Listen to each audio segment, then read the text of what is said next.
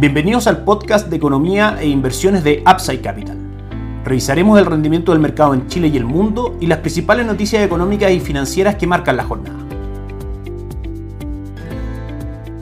Muy buenos días, ¿cómo están ustedes? Bienvenidos a una nueva edición de Mercados en Upside Capital, hoy miércoles 13 de julio de 2022. Los saluda Ramiro Galeano, fundador de Upside Capital. Vamos con el mercado local, tenemos tres grandes temas que comentar. El primero tiene que ver con el dólar, que hasta ahora cotiza en nuestras pantallas en 1.003 pesos, muy por debajo del cierre de ayer, que fue en 1.018, 24 pesos, avanzó ayer el dólar y hoy día retrocede aproximadamente 15 pesos. Todo esto en un contexto donde recordemos que es el día lunes en la tarde, después de cierre del mercado el Banco Central lanzó un comunicado que si bien veía con preocupación la alta volatilidad del dólar peso por shocks externos en un contexto de incertidumbre local bastante marcada, veía también que este escenario se alejaba de otros escenarios bastante más conflictivos como marzo 2020 o octubre del 2019, de que el mercado de renta fija en general funcionaba con una liquidez bastante adecuada y que las variables macroeconómicas que han estado impactando en el tipo de cambio habían sido bien absorbidas por este y por la economía en general. En el fondo dejando claro que por ahora, si bien era una situación que estaba monitoreando y que iba a tomar las decisiones del caso si las cosas se complicaban, por ahora veía que el dólar peso estaba totalmente en línea con sus fundamentales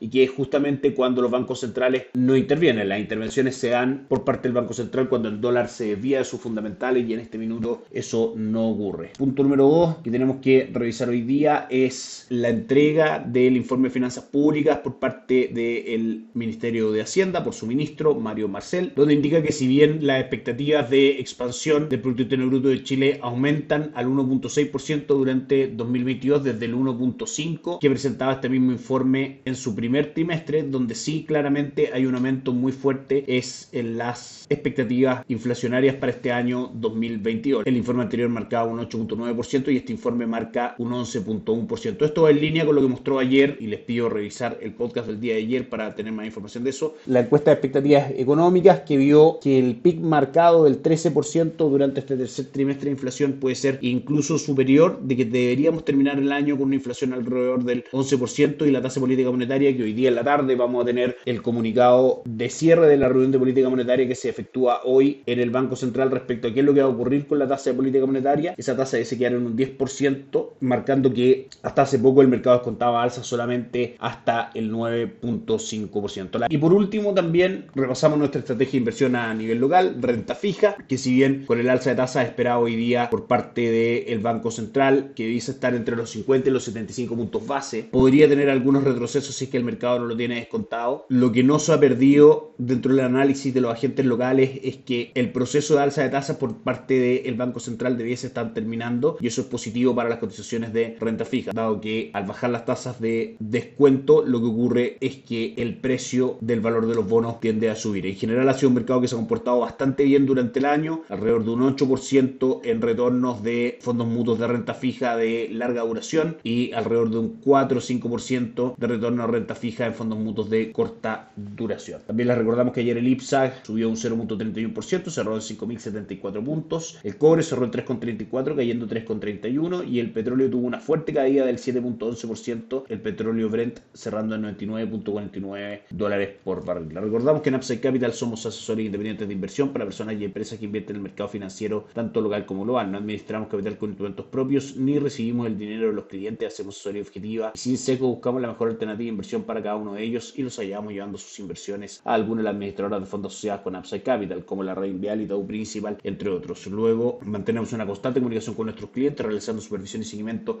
a su estrategia de inversión y a sus operaciones a través de nuestro equipo de atención a inversionistas. Bienvenidos a una asesoría objetiva, sin seco y con una mirada global. Bienvenidos a Upside Capital. Suscríbete a nuestras redes sociales, el link en YouTube, Instagram y Spotify. Visítanos en www.upside.cl, dejamos tus datos y te contactaremos para conversar. Ayer un mal día para Wall Street, el Dow Jones cayó un 0.62%, el S&P 500 un 0.92% y el Nasdaq retrocedió un 0.95%. En Europa la jornada fue positiva, subiendo un 0.44%, el Eurostock 50, el Nikkei 225 cayó un 1.77% y el Bovespa terminó con un retorno del 0.06% el día de ayer, el índice bursátil de Brasil. Sin lugar a dudas, la noticia del día de hoy es la inflación en Estados Unidos en su medición de junio, que lamentablemente arrojó datos mayores a lo esperado por el mercado en cuanto a IPC subyacente, que aísla de la medición los componentes de alimentos y energía. En su medición anual avanza un 5.9%, por arriba del 5.7% que esperaba el mercado, pero por debajo del 6% que había marcado en la entrega anterior. El mismo IPC subyacente, pero mensual, marca un 0.7% por sobre las expectativas del mercado del 0.6% y por sobre la medición del mes anterior del 0.6%. El IPC mensual con todos los componentes en su medición sube un 1.3% versus el 1.1% esperado y el 1% que había subido el mes anterior y la medición anual de Estados Unidos de IPC sube un 9.1% por arriba del 8.8% que se esperaba y por arriba del 8.6% marcado en el mes anterior. Por supuesto que una mala noticia, esto deja el escenario abierto porque la Reserva Federal endurezca aún más su política de alza de tasa de política monetaria. Prácticamente los 75 puntos bases que se esperaba ya están absolutamente descontados por el mercado y la discusión se comienza a centrar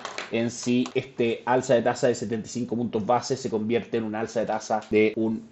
En general, la caída de los mercados, lo vamos a revisar, no ha sido tan fuerte el día de hoy. Es una noticia que claramente podría haber hecho retroceder con fuerza a los mercados, sin embargo, esto no está ocurriendo. Dentro de los múltiples informes que hemos podido acceder, la gran mayoría de ellos coincide en que durante este mes y el próximo la inflación debiese llegar a un techo en Estados Unidos. La administración, de hecho, del gobierno en Estados Unidos había entregado algunas declaraciones de que este IPC vendría bastante elevado, asegurando que estaría desfasado ya que no estaría reflejando aún la baja posterior de la energía. Es una de las variables que el mercado está midiendo, pero en general los análisis dicen que durante este mes y el próximo debiese llegar ya a un techo en la inflación. Si los mercados están retrocediendo, no caen tan fuerte como en otras entregas de IPC en Estados Unidos que han hecho retroceder fuerte las cotizaciones de los activos. También desde China tenemos algunas noticias en que el Banco Central de ese país nuevamente declaró al mercado que intensificará su política de apoyo a la economía y aumentará el nivel de deuda. Algunos analistas muestran que el crecimiento económico se ha desacelerado bruscamente hasta el 1% el segundo trimestre desde el 4.8% del periodo entre enero y marzo. Con toda esa información pasamos a revisar los mercados donde la bolsa local sube un 0.66%, el IPSA a esta hora, la más transada es Sokimich B que avanza un 2.47%, Ripley que cae un 2.46% y Banco Santander que cae un 1.16%. El cobre a esta hora avanza en un rebote hasta los 3.32 dólares por libra de cobre, avanzando un 1%, luego de tocar mínimos en 3.24. El petróleo LTI cae un 0.37%, cotizando en 95.48, sin superar aún la resistencia psicológica de alrededor de los 93 dólares, la cual había superado cuando explota la guerra